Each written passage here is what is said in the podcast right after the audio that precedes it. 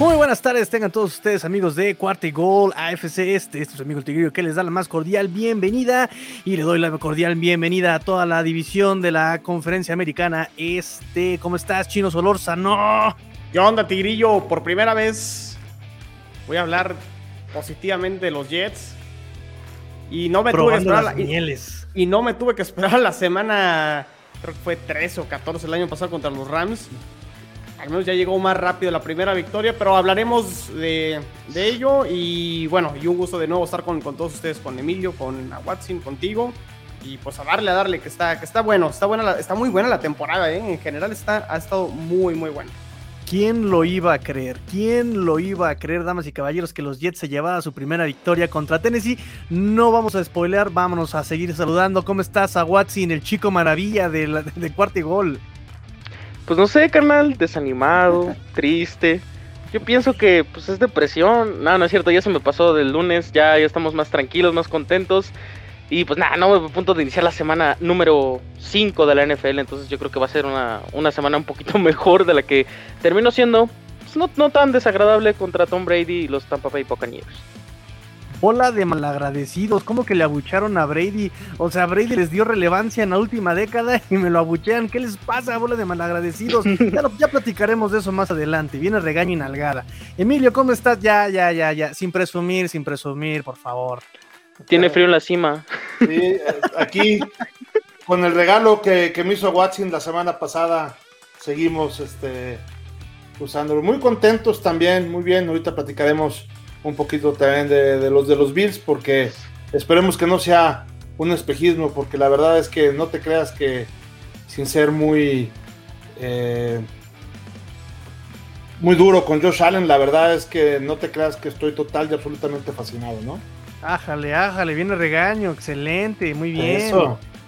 Pues qué onda amigos, vamos a empezar entonces este con el partido del menos interesante al más eh, morboso. Y creo que el menos interesante es el de Miami. Perdió, next. Sí, sí, aquí como que le aplicamos el acelerador y nos pasamos con el que sigue en relevancia, que es Bills contra Washington. ¿Qué repasada le diste a Washington, los Bills? ¿Qué pasó allí? No, pero eso fue hace mucho ya. Fue, a los Texans. A los, Texans. Ay, sí, yo estoy, yo, yo estoy perdiendo una semana. ¿Qué pasó con esos Texans? 40 puntos, ¿no? Es correcto. Nada más, este, bueno, creo que Tejanos es el puerquito de esta semana, uno de los puerquitos de la semana, del año, perdón. Este, ¿qué, ¿qué, rescatas de este partido, amigo Emilio? o sea, realmente no tienes un rival adelante y como que, ¿qué podría hacer Bills en ese partido? ¿Por qué no estás tan contento con Josh Allen? Mira, fíjate por qué, por qué no estoy tan contento. su primer serie ofensiva que, tuvo, su primer pase de hecho fue una intercepción. Entonces, obviamente estaba lloviendo y todo lo que este, no, eran las condiciones ideales, pero su primer pase fue una intercepción, ¿no? Entonces, este, vino defensiva, se faja, este, y ya después ya viene una, una serie que produce anotación, y las siguientes series fueron de puro gol de campo. O sea, fueron cuatro goles de campo seguidos. Iban en el tercer cuarto y este y todavía habían nada más habían llegado una sola vez a, ahí a la para estar a punto de anotar, ¿no?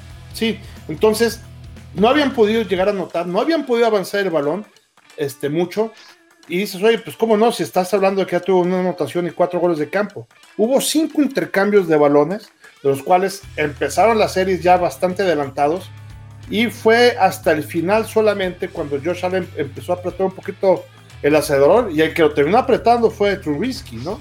Que incluso anotó por ahí también este eh, un touchdown. Entonces, este yo creo que estos 40-0, si tú te quedas en el marcador, se oye algo como que solamente hubo este, un, un gran este, despliegue ofensivo que arrasó con una super gran defensiva. Con la parte de la super gran defensiva sí me quedo. Insisto, cinco intercambios de balón, de fueron cuatro intercepciones, dos fumbles y nada más una, un fumble recuperado. En, una cuarta y dos dentro de la zona ya de, la zona roja de los Bills, frenamos también a, los Texans en una mala decisión que creo que por ahí este, cometieron los, los Tejanos. Pero en fin, eh, rescato mucho la, gran defensiva. Eh, nada más, lo que no me gustó es que el partido pudo haber cambiado. Si esas cinco, digo, yo sé que los subidas no existen, pero si no hubiera habido esas cinco intercambios de balones, eh, otro partido mucho más parejo hubiéramos platicado, ¿no? No lo sé, no lo sé.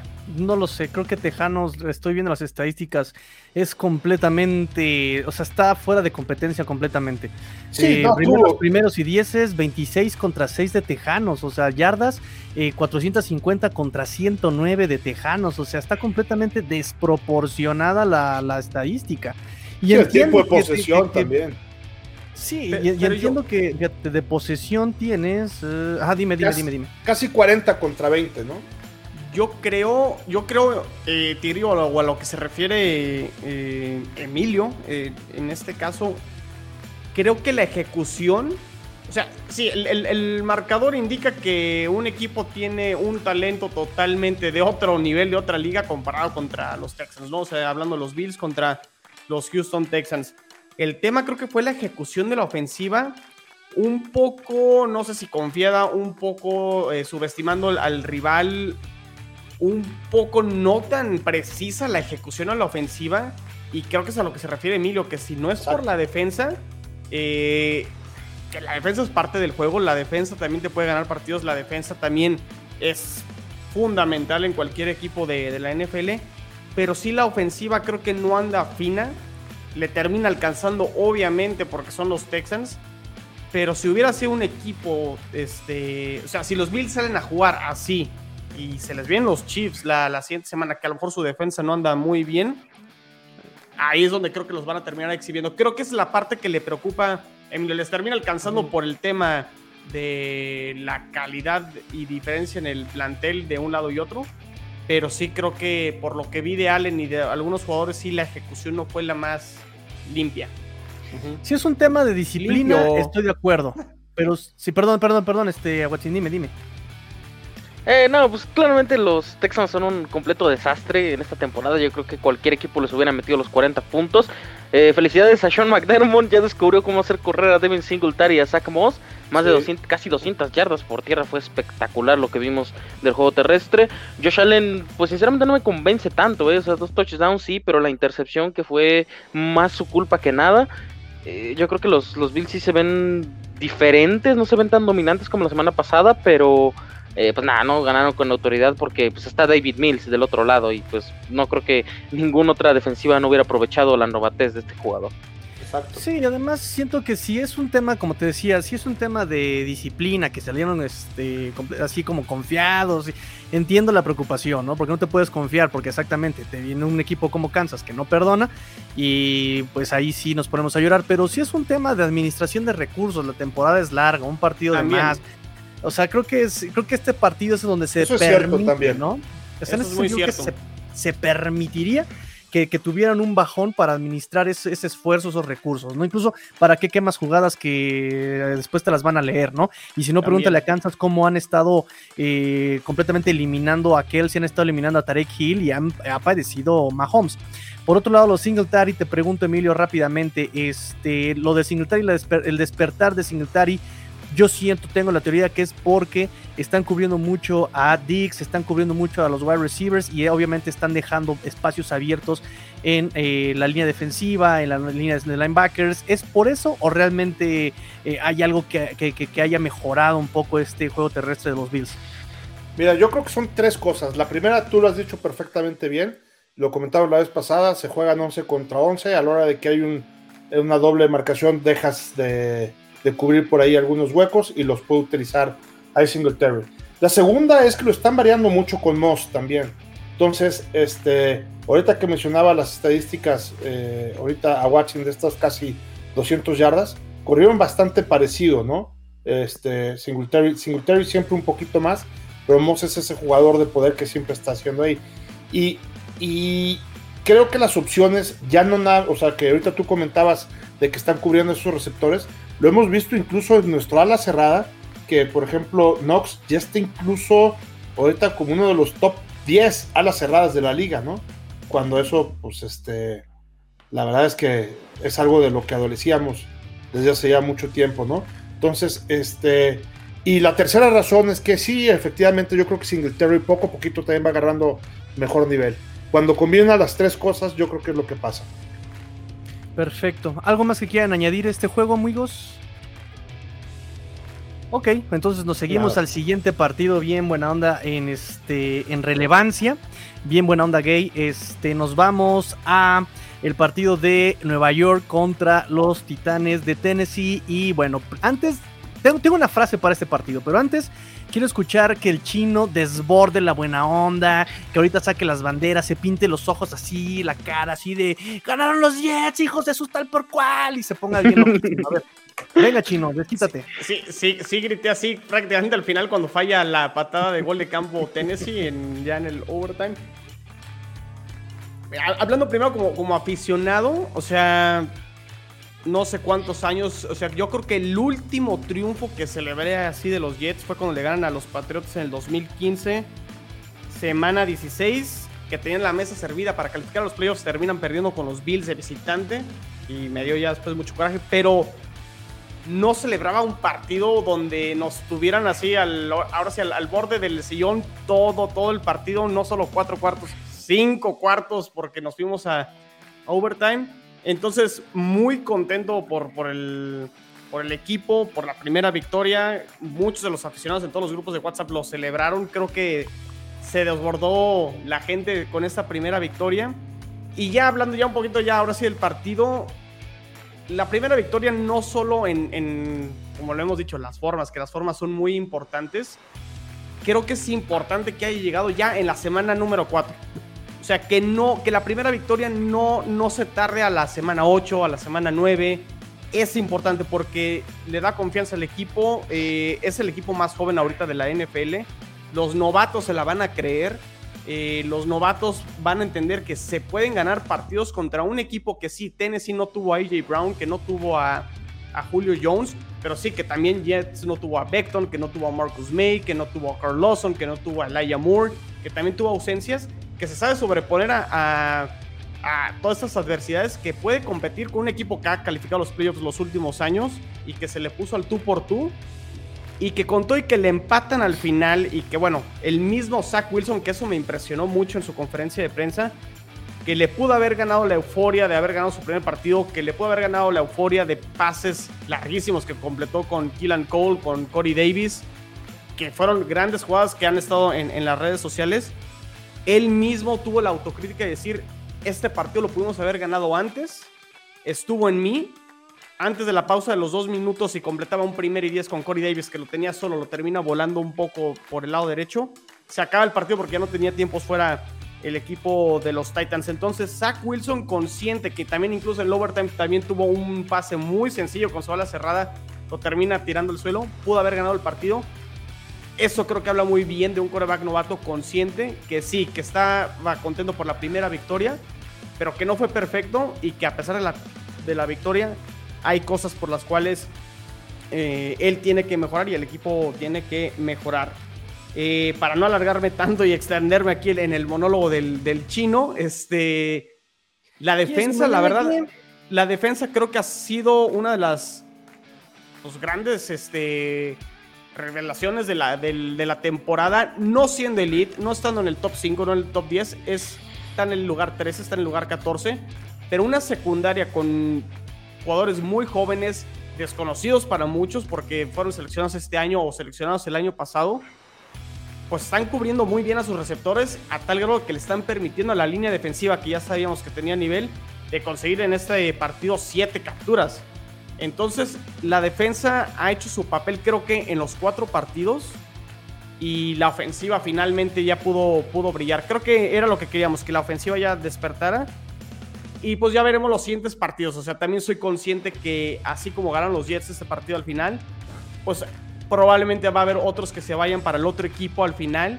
Pero mientras el equipo esté peleando así hasta el final, serán los pasos en la dirección correcta en el primer año de Robert Sal. Aquí mi pregunta más bien sería. Y voy a. Me van, a odiar tus cuates, que ya de por sí ya me odian. échale, échale. Pero, pero me van a odiar un poquito más. Y la pregunta que hago, y se la hago a, Emilio, se la hago a Watson y obviamente a ti, Chino.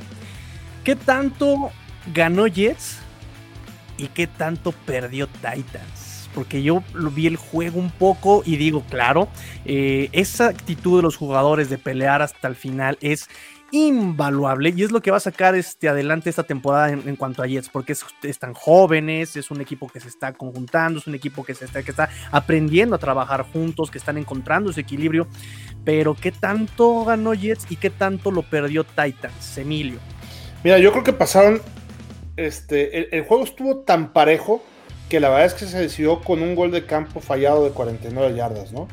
Entonces, eh, eh, los dos tuvieron oportunidades de ganar los dos cometieron errores y también los dos jugaron bien porque también este, eh, Wilson tuvo, por ejemplo, su pase, tuvo cerca de las 300 yardas.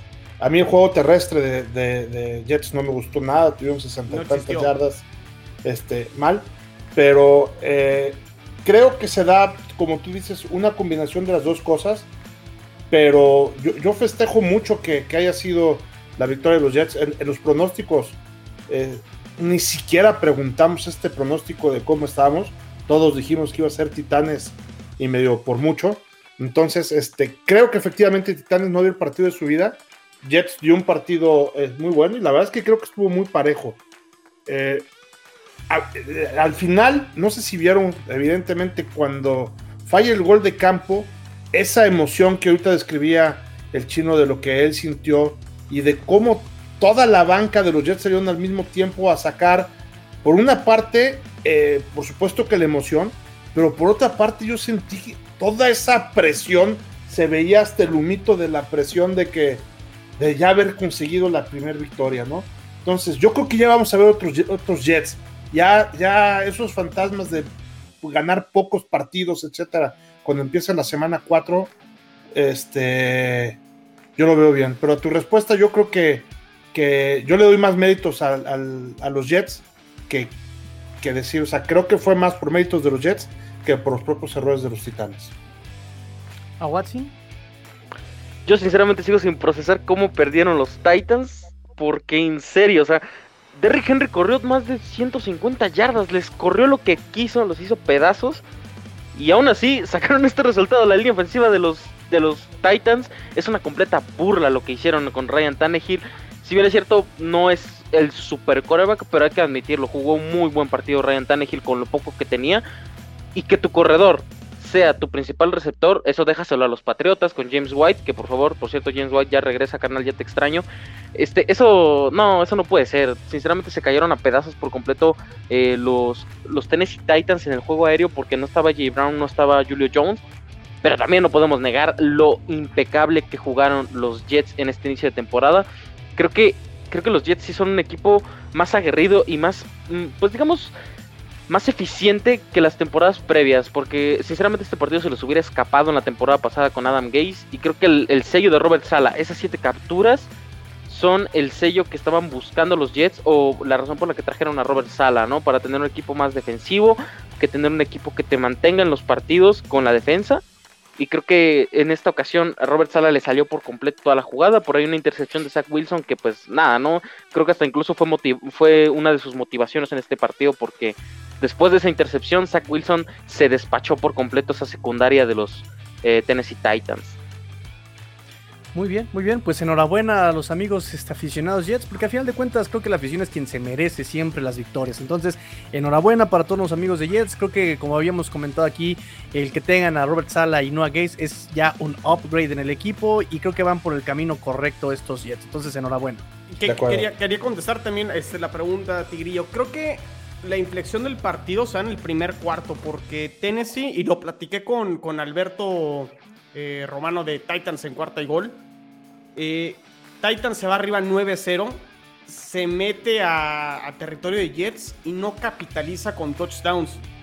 Eh, una de las estadísticas que, que, dijimos en la previa de ese partido es que los Jets eran uno de los mejores equipos en la liga, no permitiendo touchdowns cuando los equipos se meten en zona roja. Creo que era el. ya, ya, estoy confundiendo la una con la otra, pero estaba en el top 5 entonces, o sea, sí les mueven el balón. Hablando de Derrick Henry, ok, sí, les, eh, corrió 150 yardas, pero no hubo jugadas explosivas por parte de Derrick Henry. Entonces, le daban oportunidad de que movieran el balón, pero tampoco hubo situaciones donde Derrick Henry este, se fuera eh, demasiado lejos o demasiado largo. El, tema sí fueron las jugadas de pase pantalla que las hizo muy bien eh, Tannehill con su otro corredor, pero creo que ahí Titans a lo mejor sí lo pierde, lo, podemos ver de los dos lados de la moneda, como dice Emilio.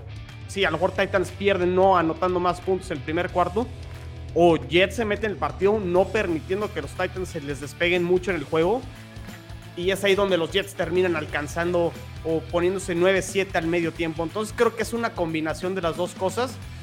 Y como dicen, es fútbol situacional. Es decir, este que no te convierta en el touchdown. O sea, que sí te movieron el balón, pero que no te hagan la jugada grande que ha pregonado mucho Robert Sala. No permitamos jugadas explosivas y creo que eso lo hizo bien Jets en no permitir jugadas explosivas por parte de Derrick Henry o el mismo Tannehill que, que batalló hasta el final del partido para lanzar un pase de touchdown. Sí, el acarreo más largo de Derrick Henry es de 22 yardas y permíteme, la eficiencia de Titans en zona roja es del 40%. Llegaron cinco veces, convirtieron solamente dos en zona roja los Titans. Entonces sí, efectivamente, creo que como bien dices, ¿no? Hay reglas en el fútbol que son universales y son completamente, o sea, que se cumplen siempre, ¿no? Y es justamente eh, que tienes que aprovechar tus oportunidades. Llegas 5, mete 5, llegas una, mete una, pero, pero complétala, ¿no? Exactamente. en ese sentido, eh, eh, Jets tuvo, llegó cuatro veces, metió dos, que ya eso, si las matemáticas y la aritmética no me fallan, es el 50% de efectividad de Jets contra el 40% de efectividad de Titans en zona roja. Entonces ahí está, como bien dices este chino. ¿Quién tendrá la mayor eficiencia en zona roja? Ofensivamente. Sí. Ah, lo tengo, pero necesito buscarlo en mis 300 páginas. ¿Me das chance? ¿Lo, lo busco? Los Bills 32 de 32, las últimas 32 ah. veces. la, racha, la racha más larga. ¡Ay, burro! Es el abrigo, es el abrigo. A ver, este, me devuelves el abrigo. Déjalo, déjalo. En la semana 16 a ver si sigue teniendo el, el abrigo Gucci. a ver si no sigue siendo No te escucho, no te escucho, Emilio. no te escucho. Ya, ya se cortó Emilio. Qué lástima. No lo volveremos a ver aquí en este programa durante un rato.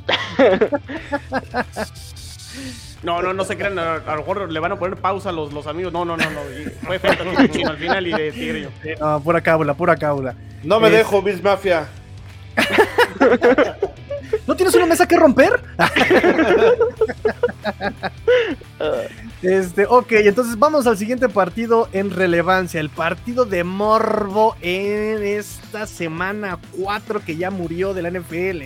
El partido de regreso, el comeback, los malagradecidos revenge. Patriotas contra Tampa Bay en el Gillette Stadium. ¿Cómo ¿Cómo viviste eso a Watson?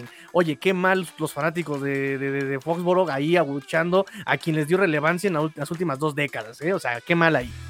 Eh, no, bueno, es que de entrada lo, lo, ovacionaron cuando entró al campo, pero cuando completó el touchdown ya lo empezaron a buchear. Entonces, eh, pues por ahí, este, pues por ahí, pues normal, ¿no? Es, es, un rival al final de cuentas.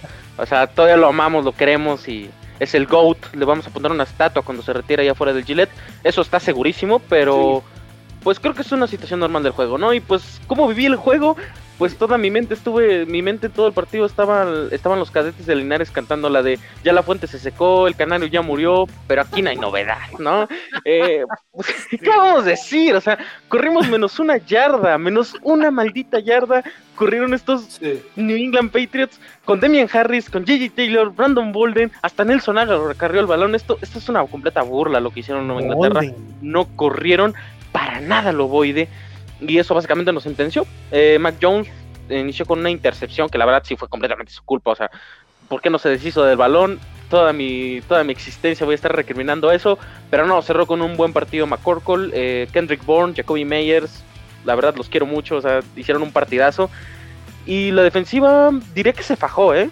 Tuvo un partido sólido, Brady no tan explosivo, pero pues nada, no creo que fue un partido muy defensivo. Eh, al final la decisión de jugártela, de no jugártela en en cuarta y tres eh, y patear el gol de campo, Bill lo explicó durante la semana. Y la explicación que dio, pues como que no me termina de convencer, pero también la entiendo. Y fue de que, bueno, así textualmente dijo, eh, habíamos convertido dos de nueve en tercer down. Y nos vamos, nos vamos a jugar una cuarta y tres. Y Nick estaba pateando bien, el, estaba pateando bien y lo mandamos al campo. O sea, creo yo que su razonamiento fue lógico pensar de que si no me estás convirtiendo en tercera oportunidad, ¿qué, ¿qué, me garantiza que sí lo vas a convertir en cuarta?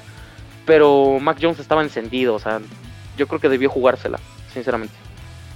Sí, sí, un partido que sinceramente lo vi muy parejo y es lo que yo les decía en el podcast a Dolphins, ¿no? La diferencia entre jugar un partido eh, sin, llegar, sin haber estudiado al rival y Patriotas le jugó a pesar de su talento limitado, podríamos decir, le jugó muy inteligente a estos Patriotas, pegándole donde más le duele, pegándole, llegó Richard Sherman para hacer un poquito mejor su defensiva eh, del perímetro y aún así lo estuvieron quemando porque acaba de llegar, porque no está en condiciones, porque no tiene forma, porque lo que tú quieras y lo estaban quemando ahí a Richard Sherman también en, cierta parte del juego. Entonces es jugarle. Su padre se llama su padre se llama Kendrick Bourne. Todo el partido lo estuvo quemando, claro que sí. Entonces, eh, eh, eh, bien, bien por Patriotas que le jugó muy al tú por tú a estos Tampa Bay. Entonces, a ver, este Emilio Chino, ¿qué, qué vieron ustedes del partido? ¿Qué, ¿Qué, rescatan de aquí, Emilio? Mira, a mí me gustó primero lo que decíamos de la parte de, del morbo. habíamos visto, por ejemplo, llegar a, a Brett Favre jugar cuando estaba en Minnesota, que regresó a jugar a, a Green Bay. Fue una ovación impresionante Vimos a Peyton Manning, a mí me tocó estar en el estadio de Peyton Manning cuando regresó en Indianapolis jugando con Denver. Peyton Manning tuvo que agarrar el micrófono para decir a la gente, por favor cállense porque no pueden tocar el himno. O sea, a decirles, por favor ya cállense, ¿no? De que la gente estaba no nada más entregada, estaba volcada hacia Sir Peyton Manning. ¿Y qué pasa aquí? La verdad es que sí hubo una ovación que se convirtió en abucheos cuando les empezó a conectar. Y, se veía que Tom Brady, con lo competitivo que es, y rompiendo también el récord tan importante, pues el récord más importante del coreback que existe, ¿no? El de más pases, este, eh, más yardas por pase En, historia, ¿no? Rompiendo el, récord de Drew Brees. Lo rompió precisamente aquí en el Gillette Stadium. Y eh, se veía que él quería ganar a toda costa, etcétera. Y eso no le gustó a la gente, por eso lo empezó este, a buchar. Ahora, ¿Qué veo yo muy rescatable? Me fascinó Mac Jones. Su porcentaje de pases completos, su rating, muy, muy bien. No parece rookie. Brady había ganado 14 de los últimos 15 partidos de rookie. Su última derrota fue en el 2013. Es increíble, ¿no? se une, sí, se une a toda la serie de, de, grandes corebacks que le han ganado a los 32 equipos de la liga, ¿no? O sea, eh, Tom Brady, híjoles, sin palabras. Este, eh, yo ya no lo vuelvo a criticar porque me le he pasado criticándolo y, además me ha callado la boca pues como 75 millones de veces. Entonces ya, desde, desde que ganó el Super Bowl ahorita con Tampa Bay, decidí ya mejor ovacionarlo. Ahora, la diferencia estuvo en el gol de campo fallado de 56 yardas, ¿eh? Lo mete y, y hubiera sido al revés el marcador. También coincido que estuvo muy apretado. Chino, ¿tú qué viste del partido? ¿Qué rescatas de este juego? Un buen juego, buen, buen juego de los que queramos ver en domingo por la noche, ¿no? Eh, mucho morbo, este, bien jugado. A pesar de que estuvo eh, la lluvia, eh, creo que se jugó bien, se jugó a buen, a buen nivel. Del lado de los Patriotas, sí, Mac Jones muy eficiente. Pero, pero creo que me da la impresión que los Patriotas carecen de jugadores. Tiene, tiene buenos jugadores, pero no tiene jugadores diferentes. Y no sé si coinciden eh, ustedes conmigo en esa parte. Es decir, no tiene un jugador totalmente explosivo o que les vaya a hacer la diferencia. Y creo que Mac Jones a lo largo de la temporada, eso le va a pesar. O sea, e, este equipo sí va a andar bien. Y creo que lo, fuerte de los Patriotas es su defensa. ¿eh? Su defensa es muy, muy, muy buena. Eh, realmente el pobre Tom Brady sufrió, creo que este, este partido. Le doy más crédito, creo que a la defensa de Patriotas por mantener el partido parejo que la ofensiva que realmente sí movió bien el balón y que por el otro lado también Tampa Bay, su defensa ni cerca del nivel con la que jugó los playoffs y el final de la temporada. Esta, esta defensa de Tampa Bay parece una coladera y les están corriendo y les están, este, bueno, corriendo no, porque ya vimos que fueron menos uno, pero la secundaria está jugando muy mal por parte de, Tampa Bay, no solo de este partido, sino de los tres anteriores. Eh, pero bueno, ahí va, ahí va Mac Jones. Eh, pero sí creo que a Patriotas le faltan jugadores más explosivos y diferentes para a lo mejor poder encontrar, este, ganar, ganar los partidos. Por el otro lado, creo que Bucaneros, por ahí Antonio Brown creo que soltó dos pases muy buenos por parte de Tom Brady que pudo haber sentenciado el partido. O sea, creo que Bucaneros pudo haber ampliado más la ventaja y la diferencia y no haberse complicado tanto el juego al final. Eh, pero bueno, al final un muy buen juego en general. Sí, sí, sí, sí, tardó un poquito en arrancar, fue un juego defensivo al principio, tardó en arrancar un poquito, pero sí, efectivamente, no se nota inmediatamente un buen cocheo, punto. Eh, los, Patriotas coincido, no tienen jugadores, no tienen jugadores explosivos, no tienen jugadores que te cambien la ruta, tienen a Bolden, por Dios. Bolden nada más sirvió de espía un año, este, Miami regresó a Patriotas, el muy ingrato. Este, Nelson Aguilar, ¿quién es Nelson Aguilar? el, pata de perro. Ya, habíamos hablado, ya habíamos hablado de este tema, o sea, no puedes insultar a Nelson Aguilar en mi presencia, por favor. Lo único que voy a decir para esto es este lo siguiente y con esto voy a cerrar. Fue un equipo muy bien este coachado y por último, no, no te preocupes por mí. Aquí todo sigue igual como cuando estabas tú. Cantabas tú. sí, es cierto que no hay calor en la casa. Ay, de tu cuerpo. Qué bueno que son analistas. Qué bueno que son analistas, Todo el mundo ama ese clásico, Emilio, la verdad. Como cantantes bien los bien ven los partidos, ¿eh? Ay ay, ay, ya cambia la güey. ¿Esto qué es, ah. este, Tigrillos, para entrar al siguiente partido, al que no hemos hablado? Del... No, no, cállate, cállate, chino, cállate. Bueno, seguimos, el programa tiene que continuar. Jacoby Brissett no pudo ayudar a los Miami Dolphins. O sea, el dios de dioses, el mejor coreback que ha tenido Miami desde un tal Dan Constantin Marino, no pudo ganarle a los Indianapolis Colts de Carson Wentz. Tigrillo, ¿qué pasó ahí, papi? ¿Qué pasó? Qué vergüenza. Miren, me voy a poner mi bolsita de papel. Ah, ¿qué pasó? Nunca, never. fin hasta el delfín, no, delfín hasta el fin, maldición. no, nada. Eh, justamente por eso hacía el, énfasis en un equipo bien coachado, que como es el de Patriotas, como fue, por ejemplo, Jets, como eh, Bills, no se diga, a un equipo que está haciendo los experimentos, que ya me cansé de los experimentos.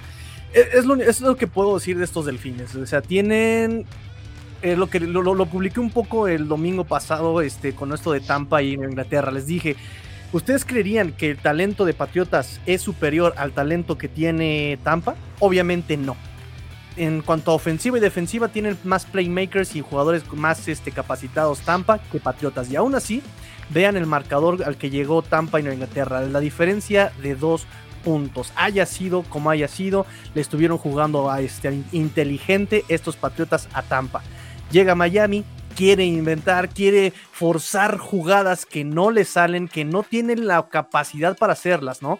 Y me dicen a mi tigrillo, pero es que un coordinador ofensivo limitado, eh, tibio, eh, tomaría solamente lo que le da la defensiva, le da, y dije, perdón, no. Eso lo hace un, coordinador ofensivo inteligente. Un, coordinador ofensivo inteligente ocupa sus propias fortalezas para pegarle en las debilidades del, eh, del equipo que tiene enfrente. Miami tiene eh, wide receivers que pueden jugar pases en corto. Tiene Albert Wilson. Tiene a este inútil de Jalen Waddle. Tiene el inútil de, Devante Parker. Tiene, o sea, tiene, tiene los Tyren que han hecho un buen trabajo por pases, o sea, recibiendo pases. Y estos delfines, esto, este, este, este staff dice: No, queremos lanzar profundo. Mijo, para lanzar profundo hasta para eso necesitas ciertas características y condicionar el juego. Juego terrestre, jalas la marca, como dicen en el soccer, jalas los linebackers, jalas al perímetro y pum, viene el pepinazo, pum, viene el error. Hasta para eso tienes que eh, generar las condiciones para eso. Y Dolphins no. Dolphins le vio incómodo a Brissett desde el principio queriendo lanzar largo. He estado viendo ahorita justamente videos de eh, jugadas por jugada. Intentaron lanzar profundo desde el principio. No, mijo, no. Y luego me, preguntaron por más Gaskin, ¿por qué no está jugando más Gaskin?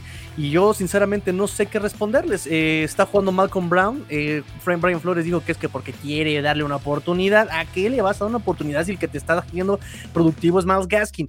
Ahora, meten a Malcolm Brown para que sea vertical, para que sea el de poder y le juega a Malcolm el brinquitos locos eh, Brown, ¿no? El, Malcolm, el quiero leer el hueco pacientemente sintiéndome que soy Le'Veon Bell, Brown, ¿no, mijo? No eres Le'Veon Bell. Malcolm, el del medio, ah, no, Malcolm, sí, pero entre el tackle y el guardia de los Dolphins, porque ahí no pasa el Entonces, este, sí, eh, terrible lo que está pasando en la coordinación ofensiva de los Dolphins. Entonces, me puse a hacer memoria, amigos, y quiero dar la premisa en este programa, si me permiten, quiero hacer la premisa y siento, presiento, juro, perjuro, que es posible que sea algo planeado y me van a buchar y van a decir, ¡buh, tigrillo, buh! Ya no sabes cómo justificar estos Dolphins. Bienvenidos a los Bills. o no se trata de eso. No. A ver, manazo, manazo a Emilio, Emilio, compórtese. Este, estaba pensando que el año pasado y en 2019 los Dolphins tardaron mucho en arrancar, pero llega una fecha, el año pasado fue la semana 5, donde misteriosamente empiezan a jugar bien. Se sabe que hay equipos que utilizan septiembre como una pretemporada más, o sea, como que se extienden. Y el año pasado también pasó con Dolphins. Empezó a hacer unas cosas que yo no entendía, que me costó trabajo justificar. Una defensa muy, muy, muy, muy también como de coladera. Recordará a Emilio, perdón, este a Watson el año pasado. Patriotas le corrió como quiso a, Dolphins. Ni siquiera tuvo la necesidad de mandar pases. Le corrieron como quisieron a, estos Dolphins, los, los, Patriotas en la semana 1. Bills ¿Cómo estuvo Bills este, en la semana 2, este Emilio, el año pasado? Le pasaron hasta y se cansado Josh Allen del brazo porque le completó todo a Miami en la semana 2. Y así nos vamos. Siento que tal vez contra Tampa van a empezar a jugar serio y van a empezar ya a utilizar ese playbook que pues se supone tenían que utilizar desde la semana 1, no sé, espero, espero. Es, mi, es, lo único que puedo decir desde mi posición más optimista y, y anhelo que ojalá tenga razón mi sueño guajiro porque es lo único que puedo explicar de estos Dolphins. ¿Por dónde empezamos, Tigrillo? Porque así como se utiliza el término on fire, como los Bills ahorita que están on fire, aunque bueno, a lo mejor como que la, la plama todavía no tan alta, Emilio, porque ahorita fue lo que hablamos de los Bills en su parte contra los Texans. Los Dolphins andan on fire, pero porque se anda quemando y está incendiando este, las instalaciones y está ¿Están a que alguien le eche gasolina para que se ponga peor? ¿O están todavía tiempo a lo mejor para que alguien agarre el extintor y pueda apaciguar y poner este, un poquito de calma? Desde mi punto de vista está sucediendo cosas que yo veía antes de que arrancara la temporada. A mí, a mí no me daba mucha confianza la rotación o los problemas que yo leía de de la línea ofensiva, muchos movimientos en la línea ofensiva y, la, y es una de las unidades que necesitas mayor continuidad y no estar inventando este, tantas combinaciones. posiciones y combinaciones, exactamente, esa, es la, palabra correcta, Watson. Eh, eso por una parte. Segundo, el tema de los, y esto ya lo sabíamos, ¿no? Eh, coordinador ofensivo en el año 1, otro coordinador ofensivo en el año 2, dos coordinadores ofensivos en el año 3 no hay identidad todavía y creo que ahí sí ya no sé quién es el responsable de esa parte y lo, he, dicho como 34 mil veces. Son las consecuencias, creo, de una mala planeación, al menos del lado ofensivo. O no sé cuál era el plan de Brian Flores desde un inicio, o no sé si el error de Miami incluso en el año 1, 2019, donde, claro, obviamente se deshicieron de todo, empezaron de cero yo no sé a qué apostaban, por ejemplo, con Ryan Fitzpatrick en ese año uno, cuando realmente el objetivo era, este, obviamente la cultura de ganar partidos y ganan cinco ese año es importante, pero creo que Fitzpatrick ni era tu futuro, ni era parte de tu proyecto, ni fue un mentor para tú en el año 2. Y ahí creo que los Dolphins se han equivocado en saber, creo que construir la ofensiva. O sea, sí tienen playmakers, o sea, porque Devante Parker es muy buen jugador, que sí que es un muy buen jugador, Will Fuller es un muy buen jugador, tienen jugadores, pero como que han traído ingredientes de todos lados, como en el super, y no tienes la receta correcta para saber qué es lo que quieres hacer ofensivamente. No eso es lo curioso, Chino. ¿Mané? Es que eso es lo curioso. Yo desde el off-season y te puedo decir incluso con lo de Ryan Fitzpatrick que yo sí le veo coherencia a lo que pasó desde el 2019 al 2020. Y lo que pasó entre el paso 2020-2021, yo sí le vi coherencia. Lo que ya no, lo, que a mí me brinca es justamente lo que ya lo que están haciendo con los ingredientes que venía con esa congruencia. O sea, compraron huevo, compraron harina, compraron mantequilla, ¿no? Ya habían 2020, ya se habían comprado el bowl para batir y llegan el 2021 y me quieren hacer unos, no sé, me quieren preparar. Una eh, pizza, ¿no? sí, pescado empapelado, no, no, no, tiene nada que ver con lo que, lo, con lo que compraste, o sea, no va. Eso es lo interesante, lo curioso, lo inexplicable. Y repito, no sé si quieren repetir la fórmula de años pasados, porque también Brian Flores es canijo, es, es, canijillo el muchachillo. Y no vende tan pronto los proyectos, eh, los, lo que hemos visto 2019-2020. 2019 empezó con una defensiva terrible, una ofensiva que sabíamos que no iba a ser nada porque estaba Josh Rosen, porque estaba Fitzpatrick, porque estaba Chad Shea. Sabíamos que la ofensiva no iba a funcionar. Aún así, Fitzpatrick, como pudo, intentó moverla. Y la defensiva, que se supone que, iba, que era el fuerte de Brian Flores, no furulaba eh, y empezó 0-7 Miami en el 2019. ¿Y qué pasó? La defensiva fue lo que empezó a funcionar a partir de cierta fecha del 2019 y fue también, o sea, lo que, lo que dio la sorpresa. Y de una temporada que se especulaba de hacer cero ganados, se ganaron cinco y bien, o sea, bien peleados. Y a Watson no dejará de mentir en la semana 16 cuando también Fitzpatrick llega y les gana en, el Gillette Stadium, salvando la década, básicamente. 2020 lo mismo, una defensa que no pintaba bien y todo el mundo decía, ah, es que otra vez la defensa, es que los, la, agencia libre no funcionó y miren, aquí traigo todavía los, los reclamos de los fanáticos de Dolphins. Es que están gastando en jugadores de medio pelo, es que no están gastando bien, es que no sé qué, y es que los picks del draft son un boss, y es que manden a la tiznada todo. Y a la mera hora, los Dolphins fue de la mejor of defensivas del año 2020, ¿no? La mejor o la tercera mejor en puntos permitidos. Entonces, estoy pensando que por ahí lo pueden repetir la fórmula estos Dolphins llegando a la semana 5 contra quién, ni más ni menos que contra Tampa. Repito, a mí, perdón, y no es por ser fanático, pero se me hace muy extraño que esta línea ofensiva, que no lo hizo excelente, no lo hizo bien el año pasado, con un año de desarrollo estos jóvenes lo hagan peor que el año pasado. Se me hace muy, muy extraño y difícil de creer. He visto inconsistencias en el cocheo, sí. Austin Jackson. Austin Jackson pone las manos en los hombros. Mijo, y aquí a Watson que juega de liniero no me va a dejar mentir. Pero la técnica es mételas aquí, en, los hombros. El pecho. El, levántale el shoulder, agórcalo y tíralo, papi. Pero, pero Tigrillo, a ver, lo, lo, acabas de decir, o sea, lo de, lo de la defensa, la evolución de los Dolphins va donde tiene que estar. A lo mejor sí un poco retroceso ahorita este año. La ofensiva. Voy por allá. La ofensiva es donde no. O sea, porque sí, han, comprado los ingredientes. Pero a lo mejor el bowl más grande de lo que necesitabas. A lo mejor la cantidad de mantequilla fue excesiva. A lo mejor compraste primero eh, la harina cuando tenías que haber comprado. O sea, o tenías que haber traído primero al chef para que el mismo chef consiguiera los ingredientes y supiera utilizarlos. Y creo que es ahí, y, poniendo como, como, ejemplo el chef, pues quién es el coordinador ofensivo, o sea, han venido diferentes chefs. Y, eso voy. Y, creo, que, creo que ahí es donde ha fallado. Y, te pregunto a ti, Tigrillo, ¿quién ha fallado en la decisión ahí del coordinador ofensivo? ¿En qué trabajas, Chino?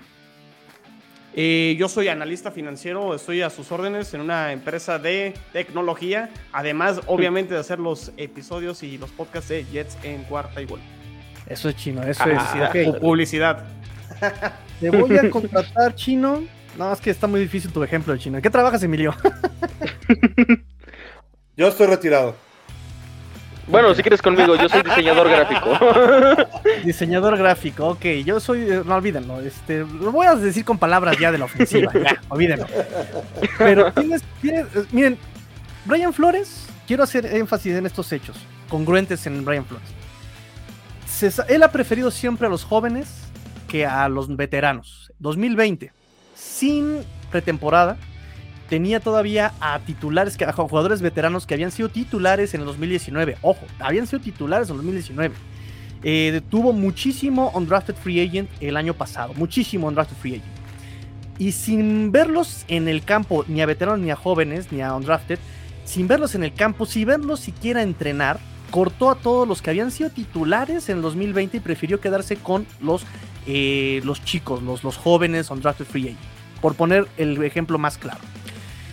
Brian Flores prefiere mucho la juventud que a los veteranos. Ahora, pongo de ejemplo a Dan Marino, Stephen Ross, Chris Greer, que es el dueño, bueno, todo el mundo conoce a Dan Marino quién es, que es el consultor ahí, analista, el, eh, asesor, eh, el dueño que es Stephen Ross y Chris Greer que es el general manager. Y recuerdo perfectamente el último partido de Tua en Alabama, no lo jugó, eh, pero ya estaban ahí en el campo estos tres personajes muy importantes de los Dolphins. Ahí estaban, antes del draft.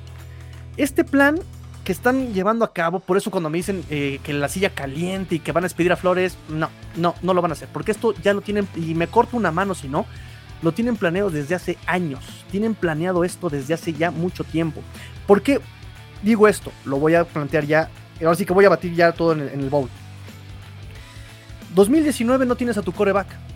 Tuviste a un Josh Rosen y tuviste a un Ryan Fitzpatrick. Obviamente, como que para qué armas una ofensiva con corebacks que no te vas a quedar.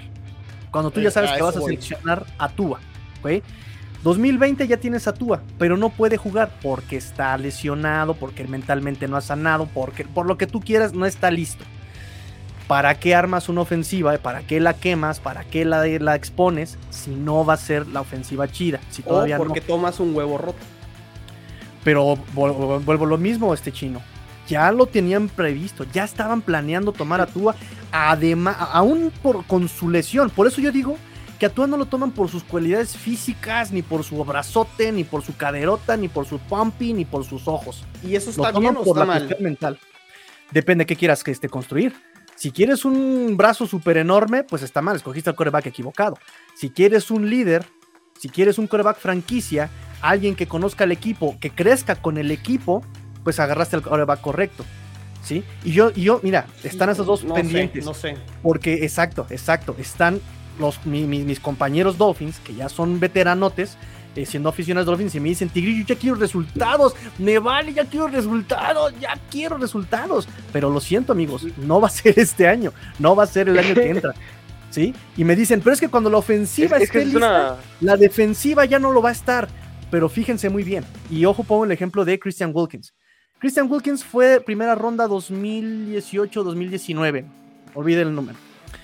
Y todo el mundo me decía, ay, es que es un bust, no tiene jugadas este, explosivas. A ver, amigo, Christian Wilkins no le corren, ¿sí? Y año con año se ha ido desarrollando. No hay, y me dicen, es que llegaron los jugadores a su techo de desarrollo. No, no puedes decir eso cuando el jugador año con año se ha superado en sus propias estadísticas. Y todo el equipo así va siendo. Y para cuando Christian Wilkins ya no esté, ya tienes a Raccoon Davis. Y para cuando Raccoon Davis no esté, ya tienes a Jalen Phillips. Y cuando Jalen Phillips ya no esté, o sea, ¿me explico? Están, por eso es muy importante lo que está haciendo Brian Flores desde el 2019. Cortó a los veteranos y prefiere un equipo que vaya creciendo. Prefiere un coreback que él pueda madurar, que él puda trabajar, porque ese ha sido el error de Dolphins durante muchos años. ¿Qué pasó con Ryan Tannehill? Mira, a mí me cae muy mal Omar Kelly, pero dijo algo bien cierto en alguna de sus columnas. un coreback no sé, no, no, no, no, no, no, no es. Un coreback se hace, ¿no? Y ahí está Josh Allen. Un coreback que lo construyó Bills, porque su primer año de Bills fue terrible. Nos burlábamos todos en la división de él. Pero velo ahorita. ¿Quién se burla de Josh Allen? ¿No? Porque lo construyeron a Josh Allen. Y por eso repito, si quieres un coreback que te dé resultados ya, pues ahí está Aaron Rodgers, te va a costar una la nota, pero, te va a costar un, año. Eh, pero, pero el tema es, están construyendo bien, o sea, es que, es que creo que no hemos contestado la pregunta, o no sé si Emilio y a Watson quieran este, participar, perdón por interrumpir, eh, Tigrillo, pero me da la impresión que va como todo desfasado en el proyecto ofensivamente, creo que va todo por ningún lado y este no veo claro, o sea, no. La, no, está claro. La, línea ofensiva, como decía Watson, este, combinaciones diferentes. Este, Tua no sabemos si va a ser o no va a ser. Este, sí, a lo mejor las cualidades y los intangibles y el liderazgo está bien. Pero a ver, si yo voy a escoger un quarterback en la primera ronda, sí, obviamente busco esas cualidades en un pick de los primeros 10 de la primera ronda pero también busco que lance bien el balón, también busco que esté, esté bien físicamente, que no tenga esa interrogante de las lesiones. Y a lo mejor sí, o sea, sabíamos en el año 2 de Brian Flores, los Dolphins iban a seleccionar coreback. No sé si les termina fallando la evaluación ahí, este, lo estuvieron estudiando mucho tiempo, chino. Me, cuesta trabajo creer que les falle porque lo estuvieron estudiando mucho tiempo. O sea, lo estuvieron buscando. Te digo, ese último partido de Tua fue, fue el mismo dueño de Dolphins a verlo. Y, me acuerdo mucho de la imagen que está a nivel de campo y ahí están los tres de Dolphins. Ahí está Chris Greer, está el dueño, está Dan Marino a nivel de campo cuando terminó el partido. O sea, ellos ya iban a ver a Tua. Por eso me cuesta trabajo que, que, no hayan considerado las lesiones. Creo que lo consideraron y aún así se la aventaron. Y te pues, repito. qué riesgoso, qué decisión tan. pero repito, es que lo, lo, estuvieron planeando mucho tiempo. Esto, este plan lleva mucho tiempo, chino. No sé, tengo esa sensación de que lo llevan pensando durante mucho tiempo esto. Y, y sí, yo ahorita, en cuanto a resultados, funcionamiento, es un desastre Miami ofensivamente, es un completo desastre. Pero también debo decir que es una manera que han operado los Dolphins estos últimos tres años. 2019, cada domingo se presentaban los dineros en, en, la línea, ¿no? Hola, ¿qué tal? Soy Francisco, voy a hacer su centro esta noche. Ah, perfecto, pásale. 2020 eh, estuvieron, este, fue un poquito más eh, coherente la línea, pero aún así hubo cambios. Por lo, y Brian Flores justificaba diciendo que era por COVID. Si se lesionaba el tackle, ¿quién poníamos? Entonces, por eso todos tenían que pasar de todas las posiciones. Eh, a mí no me gusta esa parte porque considero también como tú que la consistencia, la, la, la, constancia es indispensable en la línea ofensiva. Y esta 2021 eh, entendería que no funcionara Michael Teeter, que es el centro, que ya se lesionó, que entendería que no funcionara Liam Meikenberg porque es el novato, pero los otros tres bola de sonsos, ¿por qué no están funcionando cuando ya llevan un año de experiencia? Y repito, veo más problemas no de los jugadores, veo más problemas que preocupa también del entrenamiento. O sea, Austin Jackson metiendo las manos a los hombros, aquí, no. Aquí no le metes la mano aquí, se la metes aquí, le levantas, como dice a Watson, que me encanta Watson, muchas gracias, le levantas el shoulder, lo ahorcas al defensivo y ya, de aquí lo controlas a donde tú quieres. Y como está por dentro las manos, no te marcan holding los oficiales, es una regla no dicha. Pero nadie se lo ha dicho a Austin Jackson. Me cuesta trabajo creer que nadie se lo haya dicho a Austin Jackson. Eso por un lado. Viendo las jugadas eh, del de, de Colts, en el video, los que lo vieron de YouTube que subí, les dije, y safety, safety, corner, corner, linebacker, uno dispara, el otro sube a pase. Dejan este, la zona de linebackers completamente libre. Acabo de subir una foto donde se ve que hicieron lo mismo los Colts. Y los Dolphins no aprovecharon ahí, no jugaron inteligente, quisieron imponer sus condiciones y les fue así. Entonces, ofensivamente, hablando en años, 2019 no tenían por qué tener consistencia, lo entiendo. O sea, tenían que jugarlo. 2020 tenía que ser el, paso entre Fitzpatrick y Tua, lo entiendo. Pero este año sí me sorprende que no. O sea, comprando para hotcakes me quieran hacer huevos. Por un lado.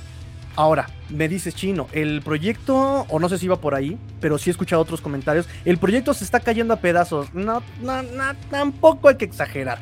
Porque de 2019 a 2020. O sea, pero es que también hay que tomar en cuenta una cosa, y eso es muy importante: que este equipo de Miami no es el mismo equipo de Miami de 2019. Ese equipo de Miami, yo te juro y te perjuro que era el peor equipo en los últimos 10 años de la NFL tranqui o sea, comparado al de los Jets de 2017, que perdónenme, pero fueron peores que los Browns de 0-16, la diferencia estuvo en que tanto esos Dolphins como esos Jets tenían head coaches que por lo menos les dieron victorias y por lo menos aprovecharon sus cualidades. Estamos entrando en un año 3 en el que Brian Flores no sabe qué hacer. sus coordinadores están improvisando un montón de jugadas que son jugadas basura, jugadas que no están funcionando, jugadas que no sirven. Hablemos, por ejemplo, de Bill Belichick, que mencionabas tú que el coaching y demás. A ver, este sistema ofensivo no es de Josh McDaniels, es de Bill Belichick. O sea, Bill Belichick siempre ha tenido este sistema de juego terrestre, de defensiva y demás, o sea, de apoyar a tu quarterback. De eso estamos bien, pero eso lo tenía desde que llegó a Cleveland. Cuando llegó a Nueva Inglaterra a coachear, ya tenía ese sistema y funcionó. Y sigue funcionando hasta el día de hoy. Entonces, eh, no, me la creo de que porque tuviste quarterbacks diferentes en el 2019, eh, pues en 2020 cambias por completo eh, radicalmente tu ofensiva y en 2021 vuelves a cambiar completamente tu ofensiva. O sea, no hay consistencia en este proyecto eh, en ese lado de los esquemas, porque a ver, si bien es cierto, sí, cambiaste de quarterback, sí cambiaste de más, pero tienes que tener una base, tienes que por lo menos decir, a ver, pues a lo mejor eh, no me importa el quarterback que tenga, pero si puedo correr el balón, voy a, estarle, voy a estar desarrollando poco a poco mi quarterback. Y en ese sentido, Miami no corre el balón, no es un equipo pasador de todo completo, y las armas que tiene, si bien es cierto, son explosivas, son imponentes y son importantes, son demasiado jóvenes. Y sí, ya sé que la energía, la juventud importan, pero también importa la veteranía, también importa el colmillo, el callo. Y creo que un receptor más veterano en este equipo pudiera marcar una diferencia más de la que está marcando Jalen Weddle. O sea, por más de su juventud, por más de sus piernas frescas y demás, eh, un, un receptor marcaría mejor. Entonces, en ese sentido, yo creo que Miami tiene el talento de sobra, demasiado joven y un, un esquema ofensivo que no está funcionando. Porque sinceramente no, no tienen una identidad clara, no saben qué quieren hacer. Este equipo de Miami se está cayendo pedazos en ese sentido porque, a ver, es un equipazo. Miami es el, probablemente uno de los mejores equipos hombre por hombre de la NFL. Y no puede ser posible que están a un juego contra Tampa Bay de irse al sótano de la división Si tú me dices que en las primeras cinco semanas este roster de Miami se va al sótano de esta división, yo te digo, no, o sea, los Jets son una super ofensiva, los Bills están vueltos locos, los Patriotas regresaron, o sea, no me la creo, porque sinceramente este equipo es súper completo, es un súper equipo. Y no puede ser posible de que se estén cayendo a pedazos, porque eso es la realidad, se están cayendo a pedazos en este inicio de temporada por malas decisiones de cocheo, por malas decisiones de esquema. Y la verdad es que Brian Flores no está convenciendo. No sé si apretó el botón de pánico porque no está Totango Bailoa, que a lo mejor lo entendería porque realmente tú vas tu quarterback franquicia, es el jugador eh, por el que hiciste este proyecto pero pues tampoco me, me está convenciendo. O sea, Jacoby Brissett, pues sí, está muy limitado. Pero ¿por qué lo mandas a, lanzar, largo? No, esto no es por tú. Ajá, o sea, ¿por qué estás obligando a hacer cosas que no pueden hacer? Sinceramente, yo creo que este equipo sí, sí, se está, sí está en una crisis importante. Sí. yo estoy de acuerdo. Yo veo tres cosas, si quieren, para terminar, porque le hemos dedicado yo un poquitín de tiempo a esto de Miami. Digo, la verdad es que, hay, que mucho más análisis requiere de, de todos los equipos que hemos estado viendo. Eh, yo hay tres cosas que me preocupan mucho de, los delfines. Eh, lo primero es, hemos platicado, digo, independientemente de lo que se ha platicado, a mí me preocupa su defensiva. Su defensiva es la número 24 en yardas permitidas y la 25 en cuanto a puntos, puntos. permitidos. Así es que eh, está pues en, la tercer, en el tercer bloque de los malitos, ¿no? de la, de la parte de la liga. Entonces, ese es un punto que normalmente no debería estar en esa estadística. Eh, si bien es cierto que todo lo que acaban de decir de la ofensiva, eso es lo que estaban viendo, pero como que la defensiva está muy olvidada y, la defensiva es una de las, digo, está en el tercer bloque de las, de las peores de la liga. Eso es por un punto. Por otro, es que no hemos notado avances, al contrario, hemos notado retrocesos sea, de como vimos jugar a, los Delfines de Miami en la, jornada 1 que le ganaron a los Patriotas, a estos Delfines de Miami que jugaron desde con los Bills o los que juegan ahorita, la verdad es que no, no es el equipo digno de, ese, de ese escudo, ¿no? Y sobre todo, como bien dice Watson, teniendo hombres, lo dijimos desde la jornada 1, tiene un roster muy equilibrado, no tiene el superestrella, pues no tiene ningún malito tiene un roster muy uniforme, muy, muy redondo. Y la verdad es que le están haciendo mal.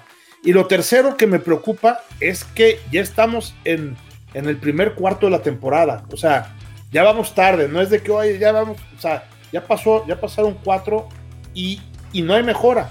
En el caso, de, por ejemplo, de los Jets, en el caso de los propios Patriotas, en el, en el caso de los Bills, cada partido hemos visto que algo va mejorando, algo va mejorando. En el caso de, Miami vemos que algo va empeorando y algo va empeorando, ¿no?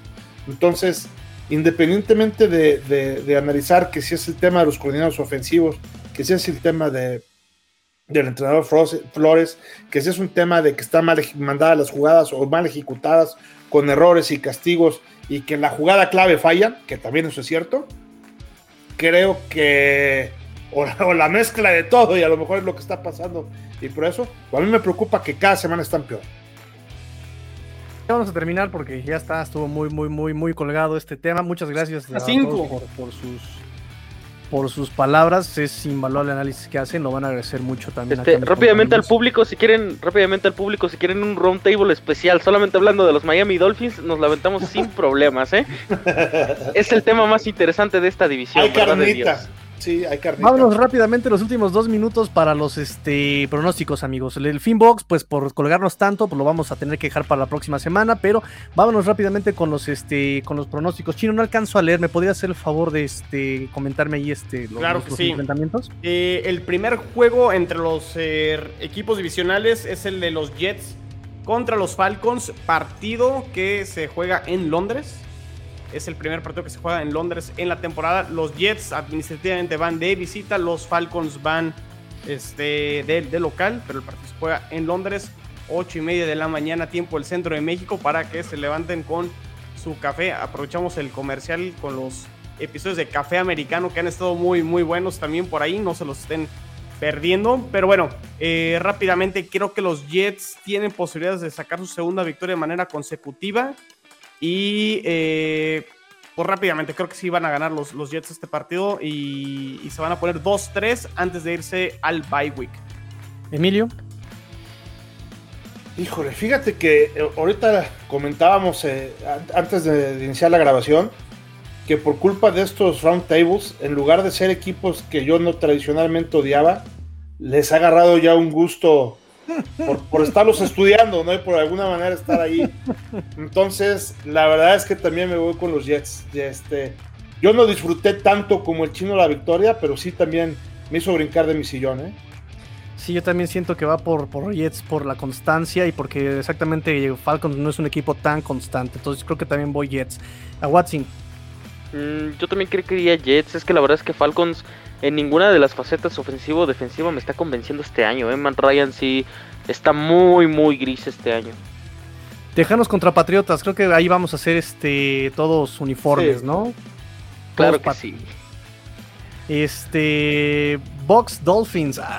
vamos, vamos con Box, pero eh, repito que, y los dije en el, podcast pasado, creo que todos los partidos que tiene Dolphins con la calidad que tiene son ganables. Hasta este de Box, como se vio con Patriotas y Patriotas dejando sangre en el estanque, el olor a sangre en el estanque, creo que cualquiera le puede pegar ya a Box. Pero bueno, vamos todos Box. Y Chief Bills está muy interesante, está muy perro Chief Bills. Emilio. Híjole. Mira, yo al principio de la, de la temporada, la verdad es que había puesto a los Chiefs como, como ganadores pero como los he estado viendo, la verdad es que los Chiefs dependen de dos personas. O sea, dependen de, un Mahomes y de un eh, Hill. Y si los cubres bien, yo creo que si presionas a Mahomes y cubres bien a Hill, yo creo que esa debe ser la fórmula. Seguramente la harán, así como cubrieron a Cooks, por ejemplo, ahorita este, era eh, el tercer mejor receptor de la liga. Yo, e hicieron una super chamba ahí eh, White. Yo creo que la va a hacer igual con, con Hill y me voy por los Bills. Chino. Eh, me voy por los Bills y, a ver, estas dos ofensivas son capaces de anotar más de 30 puntos. Creo que eso no está en duda y no está en cuestión.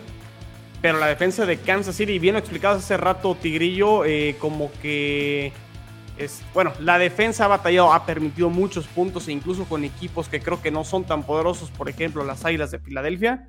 Creo que ahí es donde incluso con los Bills jugando de visitante creo que se pueden llevar el partido y la defensa de los Bills, que sí a lo mejor ha tenido rivales a modo, eh, creo que lo que sea es que, han nulificado, las defensas han sabido nulificar a Tyreek Hill, a, al mismo este, Kelsey, creo que los Bills pueden ganar el partido defensivamente y sería sería creo que el punto de inflexión Emilio para que estos Bills estén ya pensando en otra en otras cosas sí.